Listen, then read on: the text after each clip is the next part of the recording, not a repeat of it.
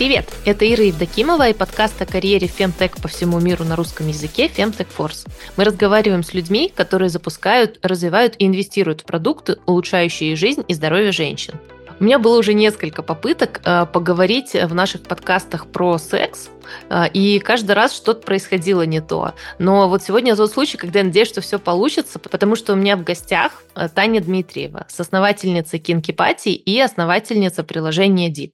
А, все знают кинкипати как вечеринки, а, но вот я сегодня выяснила у Тани, и я надеюсь, что Таня нам подробно расскажет, что вообще это целая группа проектов, которые развивают культуру секса. Адип – это приложение-гид по эротическим фантазиям для пар. Таня, привет! Привет-привет! Прежде чем мы перейдем к разговору, я хочу немного рассказать о Femtech Force. В конце 2023 года мы поняли, что уже выросли из формата подкаста и хотим делать больше, как на русском, так и на английском языке. В этом году мы планируем продолжать подкаст о карьере Femtech на русском языке, запустить подкаст о Femtech фандрейзинге на английском, сделать несколько ивентов для профессионалов рынка, провести исследования и продолжать рассказывать о технологиях в сфере женского здоровья, предпринимательстве и карьере для самой широкой аудитории. Мы ищем коммерческих и информационных партнеров, спонсоров, готовых делать это вместе с нами. Или придумать что-то другое. А может, даже сделать пожертвование на развитие проекта. Если вы понимаете, что наши цели, ценности и планы совпадают, напишите, пожалуйста, мне в Телеграм. Собачка будет занятна. Мой контакт есть еще в описании к этому выпуску. Если вы знаете компанию, с которой у нас будет матч по планам вайбу, посоветуйте мне ее. Это будет очень кстати. Некоторые эксперты считают, что 2024 год станет годом быстрого развития фемтека.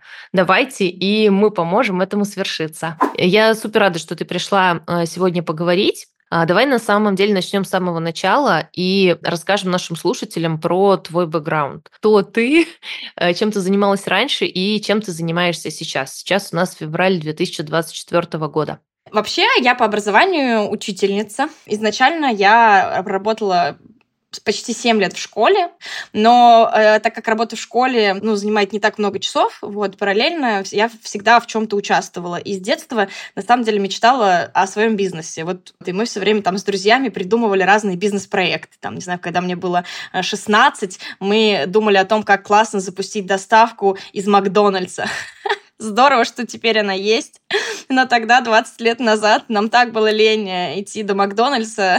Пока я была учительницей, я подрабатывала редактором, тревел-менеджером, там, ассистенткой, переводчицей, пиар-менеджером, э, работала на кинофестивалях, на музыкальных фестивалях, э, развозила курьером билеты на различные концерты.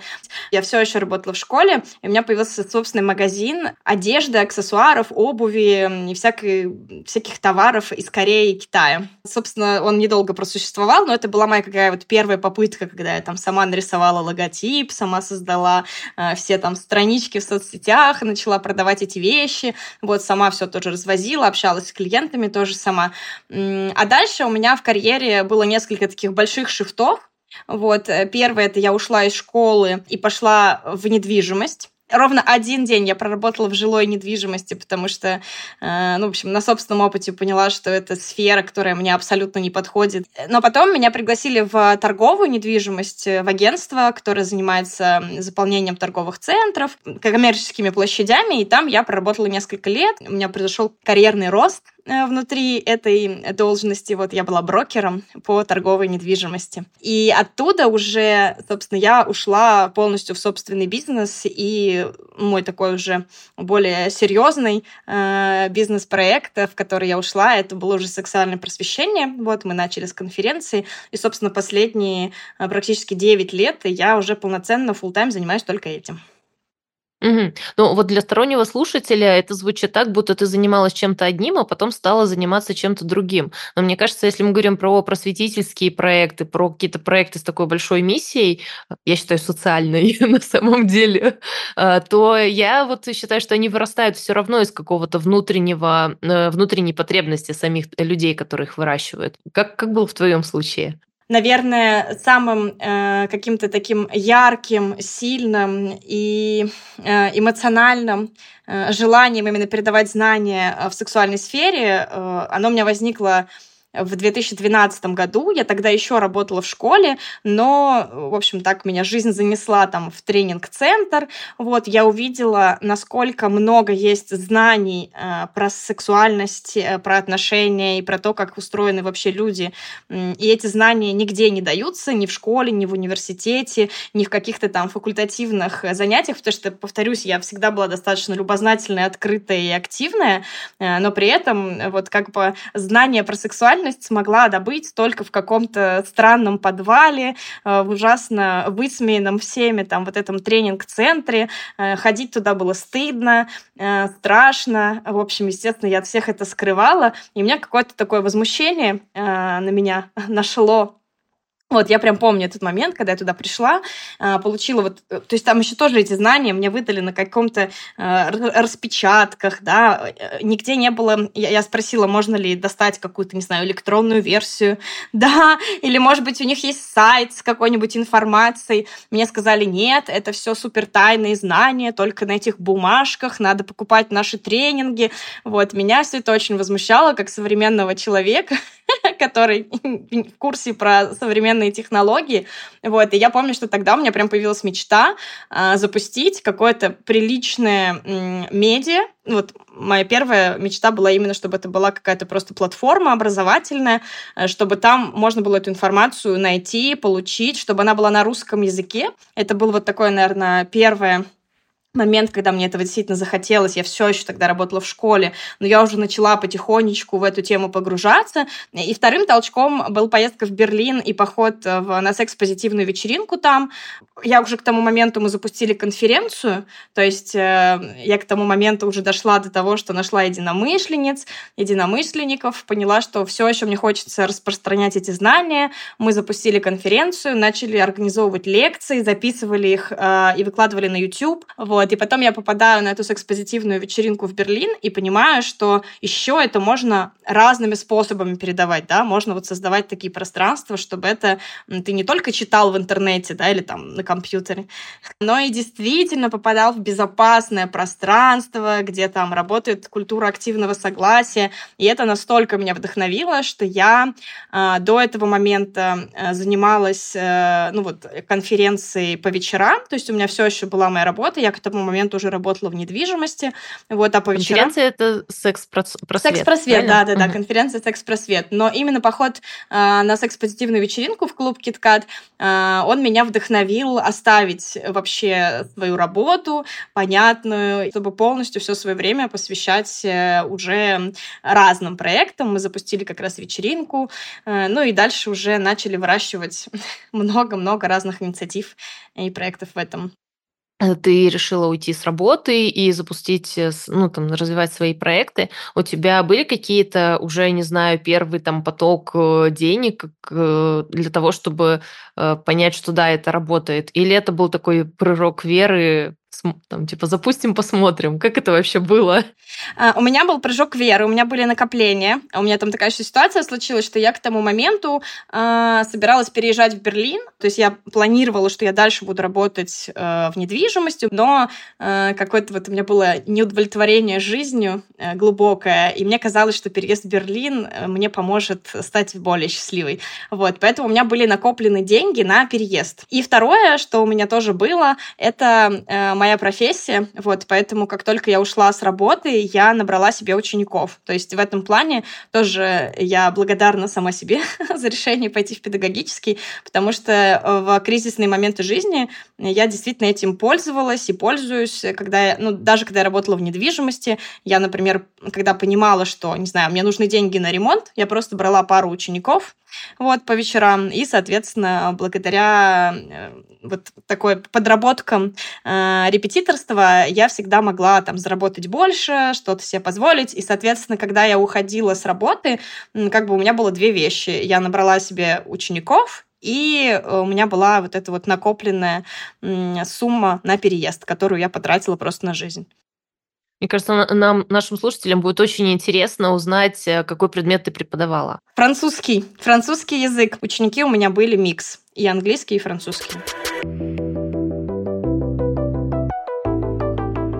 Мгм. Значит, ты ушла с работы, у тебя были накопления, а, ты набрала учеников, а, и, и, и, и что же случилось дальше? Ну, если рассказывать по порядку, то вот первое, да, с чего мы начали, это были просветительские лекции и конференции. Это были и такие большие события а фестивали, то есть там, например, а, несколько лекций, плюс какая-то нетворкинговая часть, плюс какой-то арт, поэтому у нас выступали музыканты, танцоры, какие-то перформансы, то есть мы делали такое полноценное полноценные фестивальные события. Иногда мы делали просто лектории, то есть, э, например, у нас был медицинский лекторий, там шесть лекций от разных врачей. Вот. Следующий проект был вечеринки, внутри наших вечеринок, как бы что самое важное, что мы делаем, мы создаем вот это безопасное пространство, где люди могут самовыражаться, они могут в том числе сексуально самовыражаться, и где э, работает культура активного согласия. Вот это как бы э, некий такой ноу-хау, которое мы ввели в российскую культуру, оно уже было в европейской.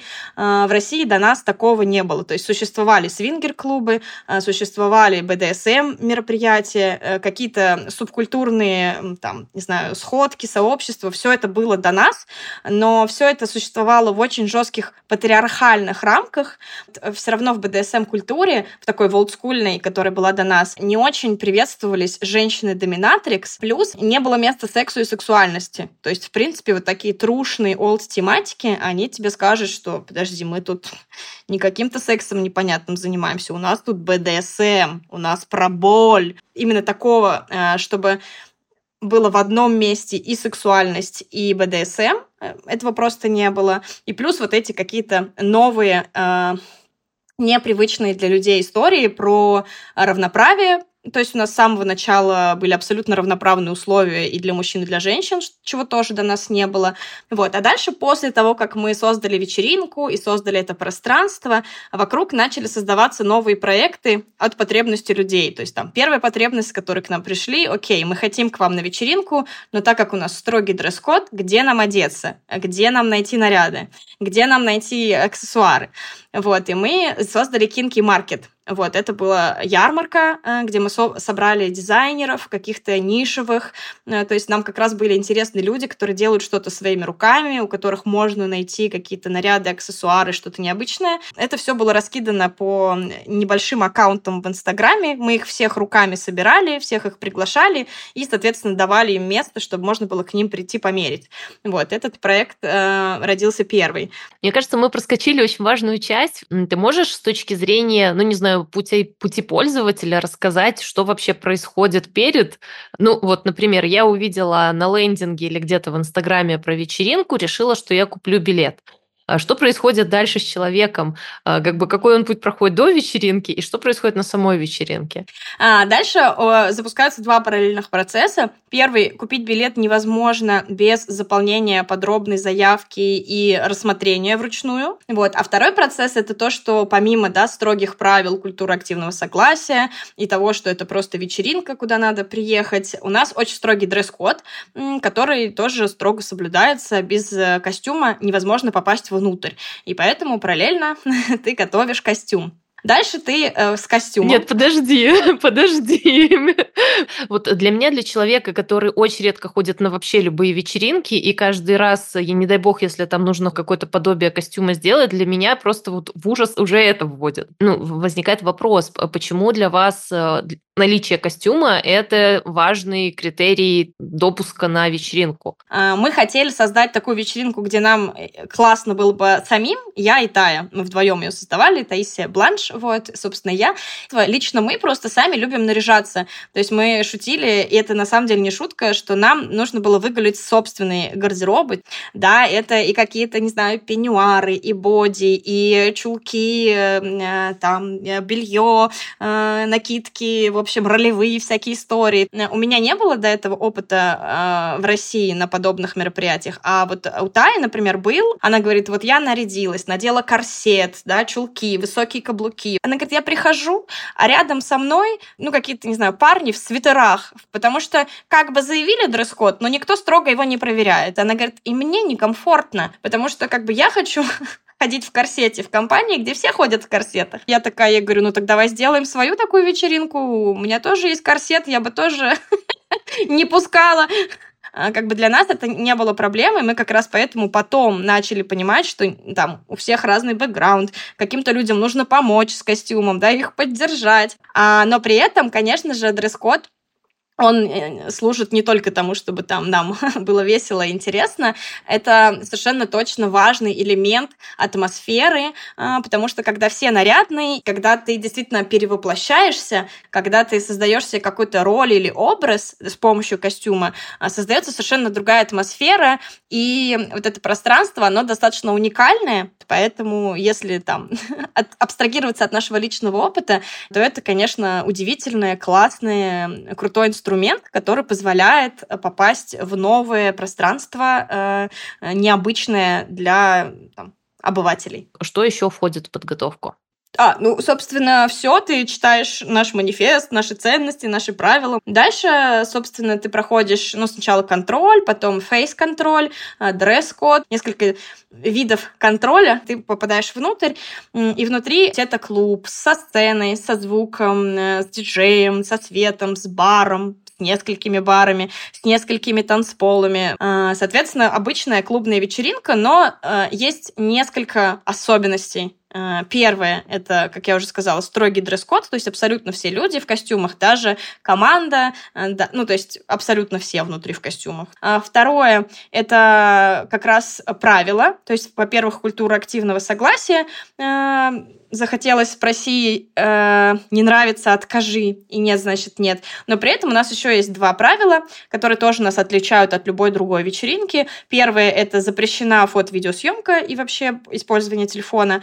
И второе — это можно все в рамках законов, Собственно, можно все. Подразумевается, что даже сексуальные взаимодействия, которые в обычной жизни запрещены в публичных местах, Здесь они разрешены, вот, и это переворачивает всю картинку с ног на голову. То есть мы погружаем людей в некую такую параллельную реальность, да, то есть все в необычных костюмах а, могут делать то, что обычно делать нельзя, вот, но при этом все это контролируется очень э, как бы строгой системой правил, большой командой людей, которые следят за тем, чтобы эти правила соблюдались. Плюс еще одно отличие от обычной вечеринки, это что мы делаем много разных зон, э, в которых можно попробовать разные практики. Это может быть шибари, это может быть игры с воском, это могут быть, не знаю, там электроплей, массажи, э, сквирт, порка. Но у нас там есть еще название, что это такое Диснейленд для взрослых.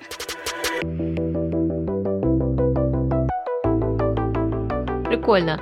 А, спасибо тебе большое, что рассказала про вечеринку. Но кроме вечеринки, ты говорила, что у вас были всякие и остаются всякие еще проекты. Какие еще? Да, то есть после того, как мы решили э, боль людей с костюмами, э, к нам пришел, следующий скоп запросов, и он звучал так. А вот у вас на вечеринке мы видели, как люди пароли.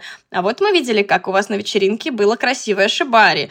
Да, и дальше по различным практикам э, люди начали задавать нам вопросы, а где этому пойти поучиться. Так родился проект Kinky Practice, э, где мы сами начали учить людей, собственно. А это онлайн или офлайн? Kinky Practice появился в 2017 году. Вот, мы его запустили как офлайн мастер-классы каждые выходные. Там были и как общаться с партнером, и доминирование, и массаж, и сквирт, и шибари, и порка, и массаж простаты. И в офлайн формате, в небольших мастер-классах, там на 10-15 человек, учили людей всем этим практикам. Где-то в 2018 году, спустя год, э, проект закрылся. И в 2000 где-то 20 наверное, может быть, даже 21 мы его возродили, э, уже вернули в онлайн-формат, потому что к тому моменту мы все плотно э, привыкли к Zoom, вот, и он теперь у нас э, работает и в онлайн, то есть это вебинары онлайн, и офлайн тоже тоже все еще можно обучаться. И в, в прошлом году мы полноценно еще начали записывать курсы. Вот сейчас у нас э, 5 курсов, поэтому теперь проект Kinky Practice — это сразу три направления.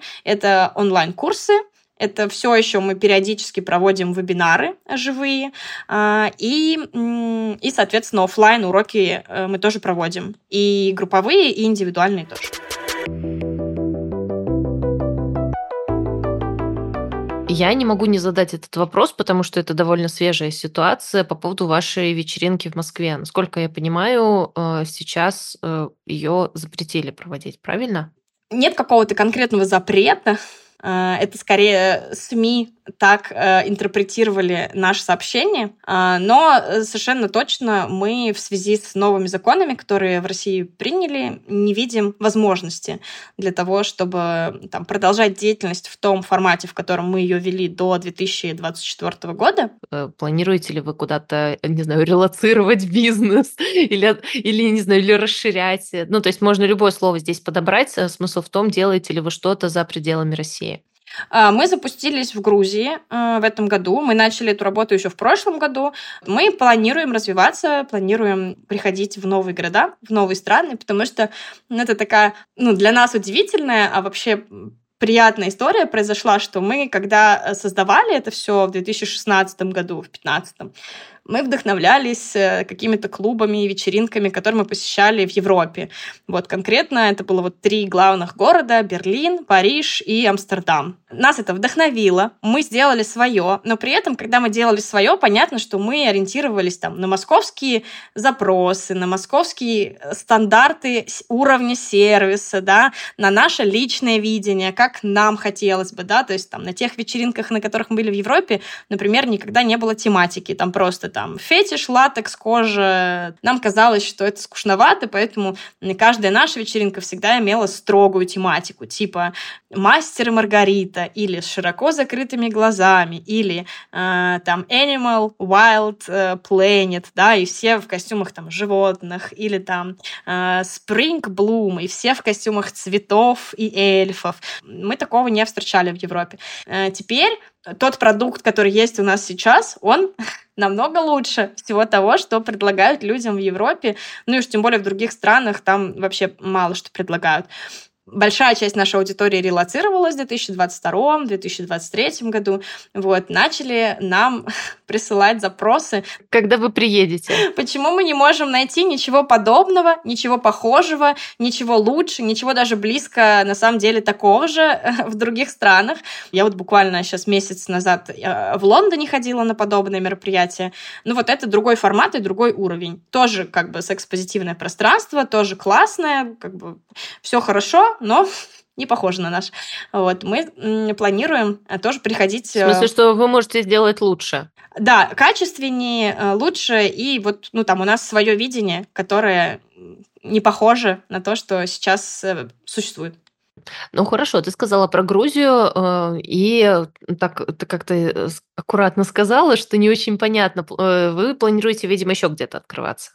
Какие-то планы у нас есть, но они пока не в той стадии, чтобы я готова была их анонсировать. Хорошо, ну ты нас интригуешь, и э, это, не знаю, нас подводит к тому, что нужно будет следить и ждать, а что же там у вас везде выйдет. Хорошо. Но это, это, это будет постепенно, не стихийно, так что у всех время. Будет время осознать и, и приехать. Да. Хорошо, мне кажется, что э, еще важно поговорить про Deep. Я для наших слушателей, наверное, скажу, что мы с Таней уже какое-то время назад общались. Помню, э, что это приложение, которое на тот момент было в замороженном состоянии. Можешь рассказать, что это вообще такое, его предысторию и э, что, что случилось сейчас, почему оно сейчас разморозилось? Deep мы при придумали самую такую первую идею в начале 2020 года. Это было на фоне ковида, когда на фоне ковида у нас э, притормозилась полностью деятельность, я как человек, которому сложно сидеть без дела, э, начала думать о том, окей, а как можно перевести деятельность в онлайн? Первое, что мы придумали, мы запустили онлайн-вечеринки. Но это был такой небольшой классный проект, который быстро э, выстроился, времени реализация его занимала достаточно мало, и поэтому вторая идея, которая, собственно, тоже посетила меня, все еще хотелось создать в онлайне такое пространство, где люди могли бы исследовать свою сексуальность. Так родился Deep, веб-приложение. Открываешь, кликаешь один раз, и вот ты уже в этом пространстве, которое во-первых, дает э, знание о сексуальности, то есть это такая некая Википедия, да, с э, большим количеством просто теоретических знаний. Deep — это набор карточек, там больше 200 карточек, э, и каждая карточка — это некая идея или сексуальная фантазия, которая может воплотиться, может не воплотиться, это уже зависит от человека. Механика такая, примерно как в Тиндере. Ты в каждой карточке можешь поставить лайк, вот, можешь там ее сохранить в любимый, не сохранять. Вот. И если внутри аккаунта э, ты делаешь линк со своим партнером, то есть твой партнер тоже заводит себе аккаунт в нашей э, экосистеме, то тогда мы, как приложение, показываем вам, где у вас совпали желания. То есть это тоже одна из частых э, проблем в парах, что каждый хочет чего-то необычного, но стесняется об этом предложить. Соответственно, приложение в анонимном порядке делает вот этот матч и показывает вам, смотри, он лайкнул, и она лайкнула одну и ту же карточку, которая там, я не знаю, BDSM, допустим, или женское доминирование, или мужское доминирование. Э, таким образом, помогая людям начать вот этот разговор, Соответственно, внутри карточки э, есть теоретические знания, отзывы, как на Яндекс Маркете, э, людей, которые уже это попробовали и рассказывают, как им там понравилось, не понравилось, и встроенный магазин, где можно сразу все необходимое купить по одному клику. Э, необходимое для практик. Да, да, да, необходимое для практики. Если это, например, ролевая игра в школьницу, то там костюм школьницы. Сразу покупаешь и, в общем, го. Если это там ролевая игра, то мы даже вставили туда сценарий э, подробно, что говорить и как может эта игра развиваться. И дальше уже вы в паре можете, во-первых, ну, взаимный лайк получить, и у вас есть список э, взаимных э, фантазий, вот, а также можете запланировать. Вот, это такой очень классный э, секс-терапевтический инструмент. Вот, я как сертифицированная тоже теперь уже секс-терапевтка. Знаю этот реально работающий, простой, но при этом стигматизированный инструмент, что секс в парах, которые живут долго вместе, нужно планировать. Вот люди, когда это слышат, они все в шоке. Они такие, в смысле? Секс, это такая страсть, она внутри меня рождается, что за зануды и задроты планируют секс. Вот, но, короче, люди, которые хотят, чтобы спустя 10 лет в их отношениях был секс, они его планируют в календаре. Сюрприз, сюрприз. Мы разбираем периодически всякие фемтех-стартапы. И недавно разбирали стартап, связанный с фертильностью. И там как раз э, идея в том, чтобы женщина понимала, когда овуляция у нее случается, и планировала секс. И мы тоже обсуждали, что, ой, ну вот, планировать секс, но с другой стороны, действительно есть по-моему, фамилия этой женщины Перель или что-то Эс такое. Эстер Перель, да. да. Да, которая пишет в своей книге, что, come on, ребята, как бы можно иногда и запланировать. И, ну, действительно, у людей, которые долго в отношениях состоят, э, наверное, такая необходимость и потребность возникает.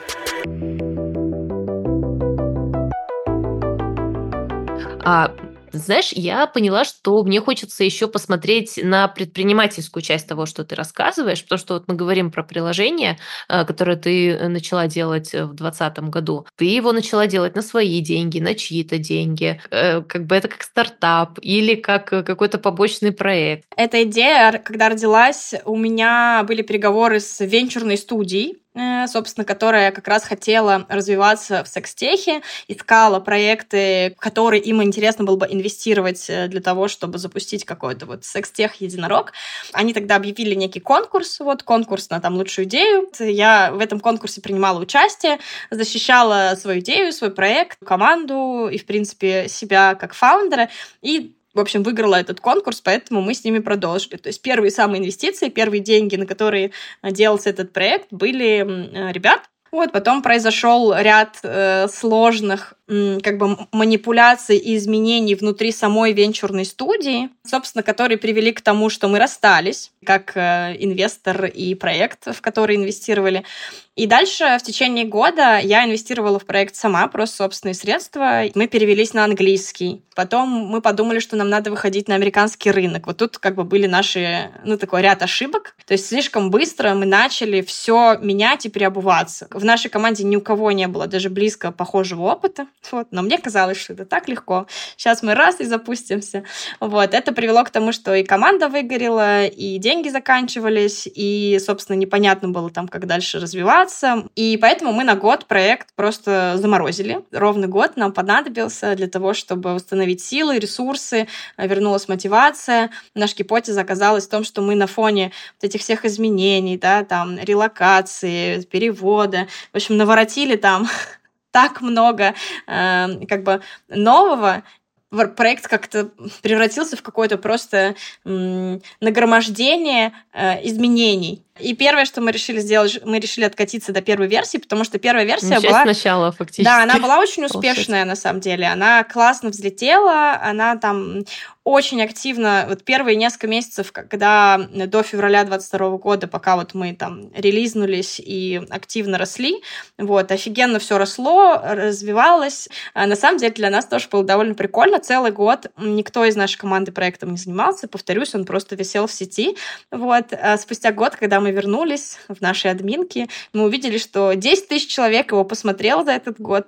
А, слушай, ты так э, довольно осторожно сказала про вот этот этап, когда э, вы разошлись с инвесторами. Может быть, э, у тебя из этого родился какой-то совет э, себе, там, не знаю, в прошлом или любым предпринимателям, которые будут строить отношения с инвесторами, с венчурными студиями, э, про то, э, на что важно обратить внимание э, или при каких условиях важно идти, там, не знаю, в венчурную студию? На самом деле достаточно интересно, потому что я сейчас анализирую тот период, э, там это были нервные, наверное, полгода моей жизни, пока мы там расходились. Вот сейчас я это уже просто вспоминаю как опыт. В моменте, конечно, мне было очень э, нервно, тяжело, непросто. Это был там первый поход к психиатру в моей жизни, первые антидепрессанты в моей жизни. Потом я несколько месяцев просто отдыхала, восстанавливалась, ездила по санаториям, да, после того, как там все это произошло.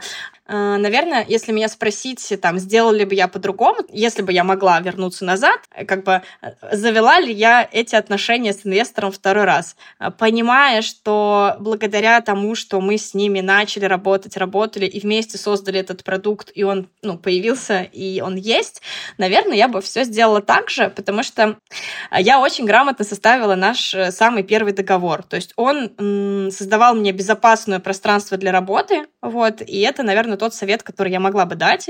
Я себя обезопасила этим договором, и несмотря на то, что на эмоциональном уровне вот этот расход был очень нервным, на фактическом уровне, ну, как бы я от э, того, что мы разошлись, ничего не потеряла. Вот это, мне кажется, важный такой э, совет, который я бы всем дала. Если вы заключаете какие... Он такой банальный. Короче, когда заключаете договора, во-первых, читайте их. Читайте. Вот, я это еще...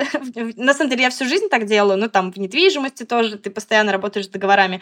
А во-вторых, как бы не стесняйтесь носить туда прав правки. Первая версия договора, она меня в этом продукте там, делала никем. Вот я внесла правки, я сказала, я такой договор подписывать не готова, и, соответственно, тот договор, который мы в итоге подписали, он меня страховал. Вот, у меня появлялись права на мой продукт, у меня появлялась свобода с этим продуктом взаимодействовать. Я с ними так это и проговорила, что я буду создавать продукт. В общем-то, мне хотелось бы, чтобы у меня а, были какие-то права и Полномочия? Приним... Да, полномочия принимать решения. Вот, собственно, это, это нормальное, э, нормальное желание. Вот, и ребята пошли мне навстречу, внесли эти правки, поэтому договор меня страховал. Вот, то есть я, конечно, не думала о том, что мы разойдемся в момент, когда я договор подписывала, но при этом вот эти юридически закрепленные договоренности, это супер важно. И в момент, когда у нас начались трудности в коммуникации, и у них там все начало меняться, у нас был подписанный договор, по которому были определенные условия.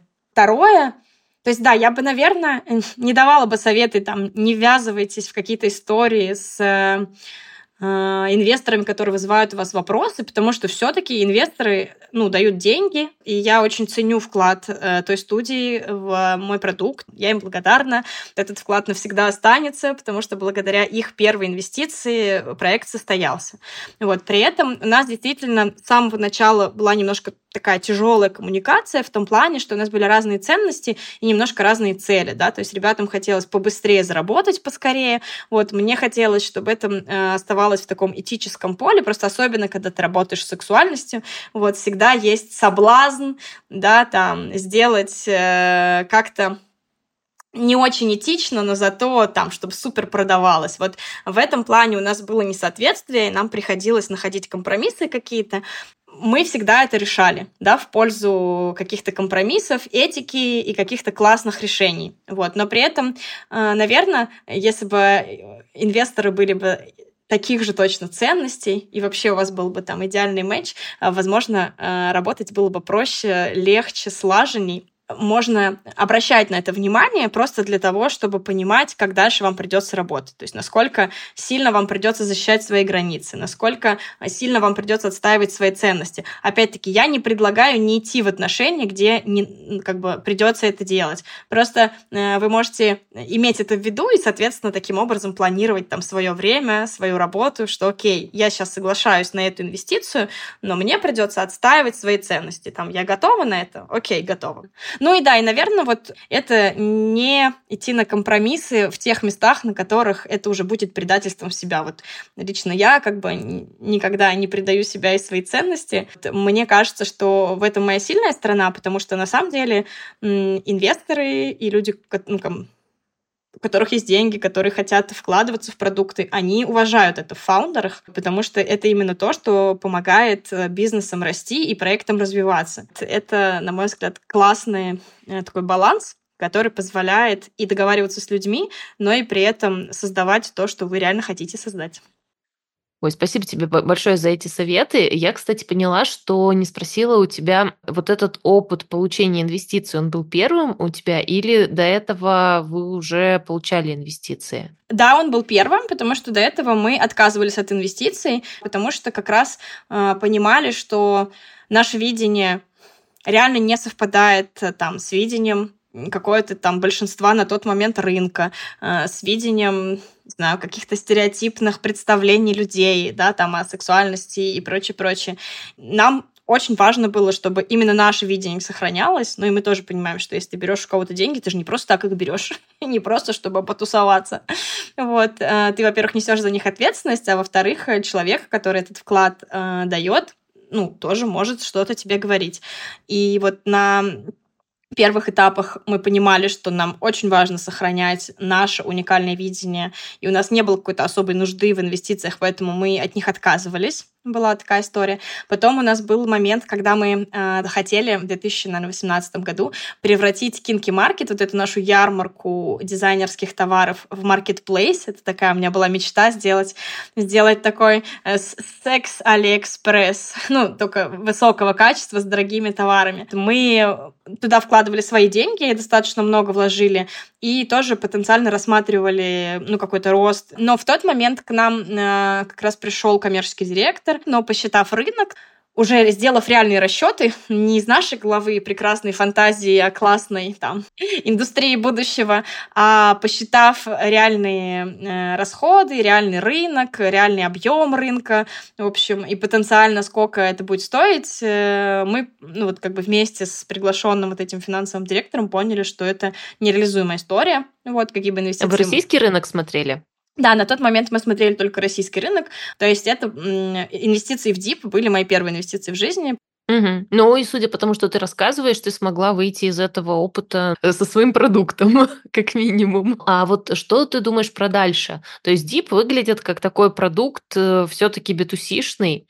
Э, это значит, что нужны будут какие-то деньги на маркетинг, на масштабирование и все остальное. Ты рассматриваешь для себя возможность дальше получить инвестиции? Да, рассматриваю. Ну, как раз вот Deep — это инвестиционный проект. Я думаю, что мы сейчас вернем его к жизни, немножко там на свои деньги посмотрим, потестируем в рамках там наших возможностей, что как с ним можно еще сделать, чтобы улучшить и довести до какой-то такой классной версии, которая станет интересной инвесторам. И да, я рассматриваю второй раунд, если это можно назвать. Но я на самом деле э, все-таки вот те инвестиции, которые мы получили на самом старте в идею, э, скорее бы даже не раундом называла, а может быть вот это вот первый этап FFF, вот, ну или, или ангельскими, то есть, наверное, все-таки это не было прям раундом. А вы какой рынок рассматриваете? Вот это для нас сейчас вопрос, как раз мы им будем заниматься. Вот, сейчас мы там сядем, придумаем гипотезы, потом мы долго будем анализировать рынки. То есть, короче, okay. пока нет okay, ответов ладно. на эти вопросы. Но им пользоваться можно уже? Да.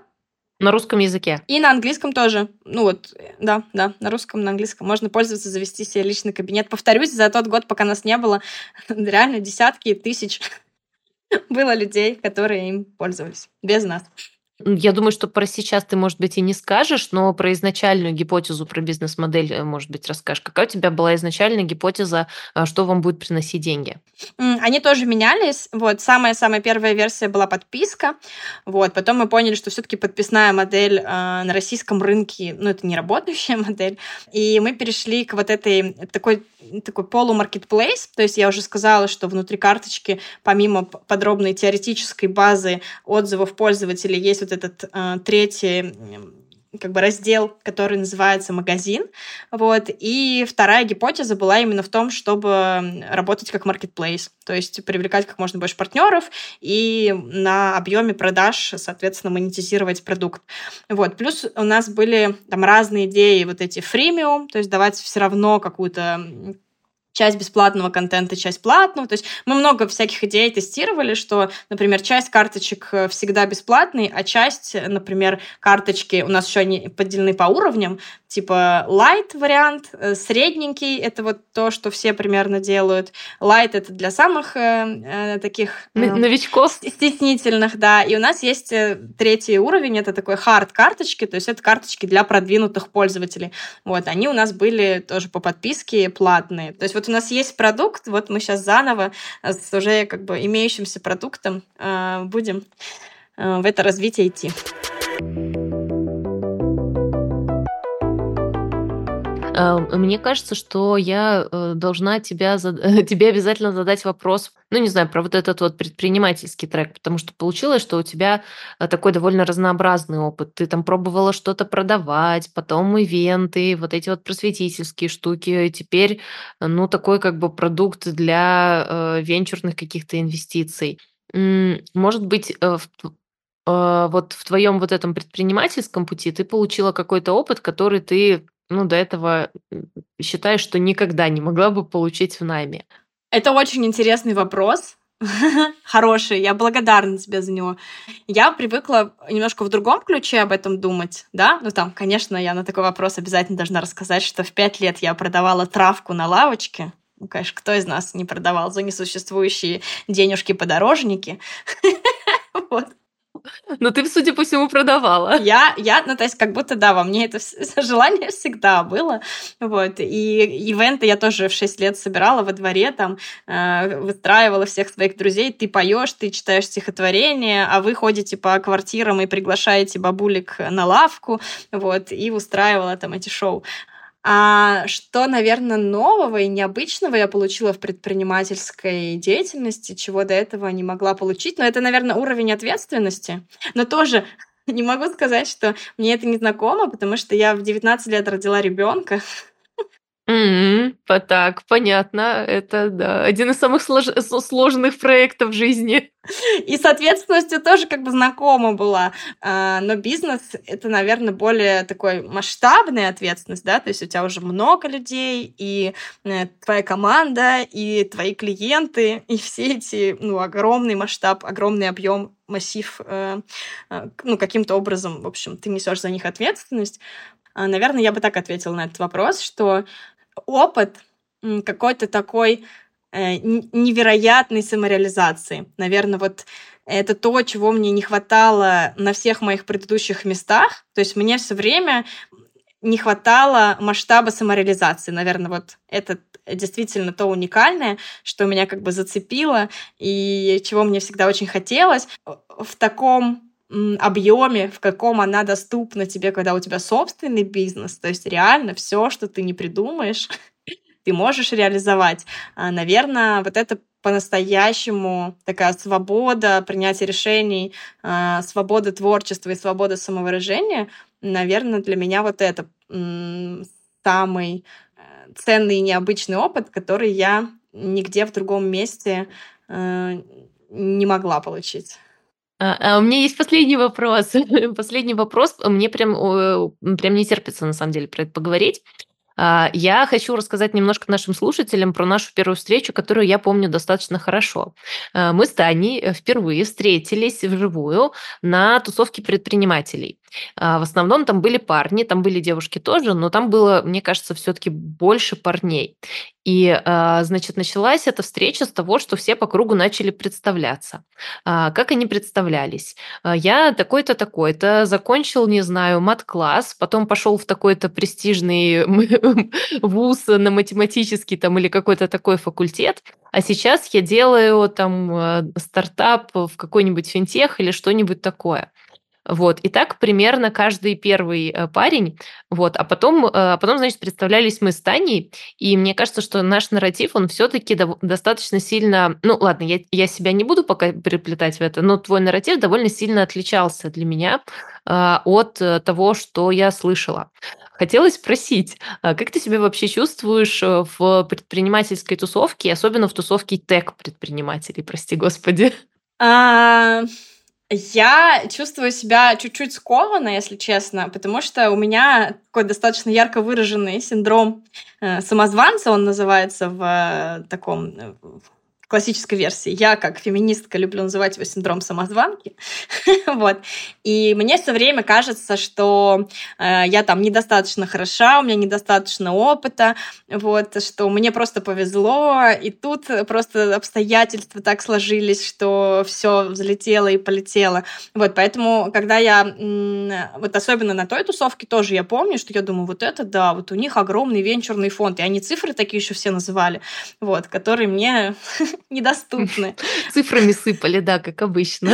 Да, да, эти, эти цифры для меня, ну, как бы недосягаемы, вот, поэтому вот в тусовке, наверное, венчурной тусовке я чувствую, что я таких инвестиций еще не привлекала. Вот что-то такое, какое-то ощущение, что у меня недостаточно опыта, недостаточно знаний, недостаточно понимания. Я реально, ну вот, если честно на твой вопрос отвечать, эм, я вот так себя ощущаю, наверное, как такой э, немножко ньюби, да, человек с небольшим количеством опыта, такое новенькое, э, но при этом тоже не буду кривить душой, что я такая скромная, забитая, сижу в углу, вот, при этом, э, тем не менее, я а, ну, горжусь своими достижениями, очень люблю то, что я делаю, и настолько сильно в это верю, что как бы у меня нету никакого стеснения в этом отношении. А, я все время получаю очень много обратной связи, такой супер поддерживающий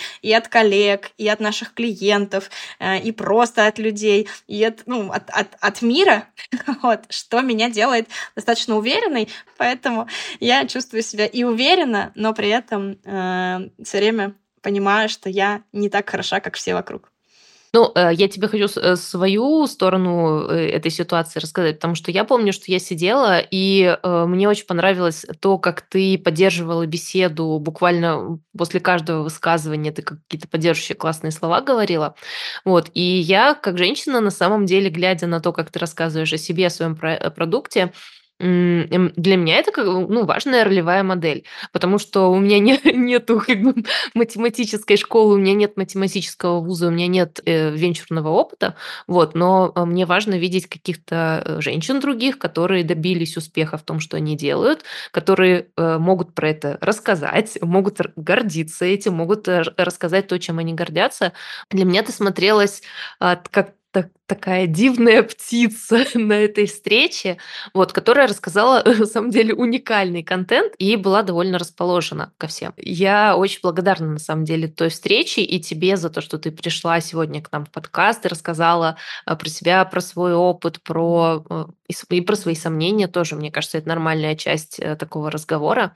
А, спасибо тебе большое, что пришла. А можно я еще одну историю расскажу? Эм, ну давай, расскажи. Давай, расскажи. может быть, вы ее впишете. Мне кажется, что важно. Она сейчас прикольная. Мне однажды приснился сон, и я тогда достаточно близко общалась с одним своим другом, который как раз один из таких очень-очень уважаемых персон венчурной тусовки, вот он как раз э, привлек много миллионов долларов в разных э, городах, странах мира, вот, и я ему рассказала этот сон, и мне кажется, что, может быть, это очень иллюстративная метафорическая история. Это, это был сон в момент, когда я привлекала инвестиции в DIP, то есть этот процесс занял, наверное, месяца 3-4, вот, я была очень погружена в это, я активно очень изучала, готовила эти презентации, да, там, проводила раз в неделю, в две недели вот эти этапы этапы переговоров, да, потому как мы договаривались. Вот, и мне снится сон, что я еду по а, автобану, ну, такому обычному, там, развязка какая-то, вот, да, вот этот э, мост десятиполосный, вот, и все мимо меня едут на машинах, а я на трехколесном велосипеде. Я, значит, на велосипеде вот там пытаюсь перестроиться, пытаюсь, чтобы меня не задавили, вот. И я помню, что я ему это рассказываю, э, и такая говорю, блин, вот понимаешь, вот так я себя ощущаю в этой тусовке. Вот мне кажется, что это очень, это очень точная метафора. Я сейчас э, думаю, что я еду на какой-то некрутой машине, вот. И он мне тогда сказал такую вещь. Он говорит, Таня, ты вот никак не можешь понять, что там, да, есть какие-то люди, которые там мимо проносятся на спорткарах. Да, ты едешь на трехколесном велосипеде. Но ты понимаешь, что 90% людей просто ползет без рук, без ног, э, да, не то что не идет, а лежит или еле-еле там без скорости ползет сзади. Он говорит, когда же ты поверишь в себя, что как бы в твоем мире ты всего лишь едешь на велосипеде, но как бы в мире э, большом, если мы еще немножко сделаем зум-аут, они, пол... они лежат, а ты едешь. Вот, меня это тогда очень поддержало, но это хорошая иллюстрация того, как я чувствую себя в тусовке венчурной. А я думаю, что на самом деле тусовку, не знаю, спорткаров э, давно пора бы разбавить и поддерживать совершенно разные продукты и проекты. Ну, э, всякие продукты social impact, а, ну, для меня там просветительские штуки или секс так это тоже э, продукты с, с импактом. Э, мне кажется, что они все-таки играют ничуть не менее важную роль в нашей жизни, чем, не знаю, очередное банковское приложение.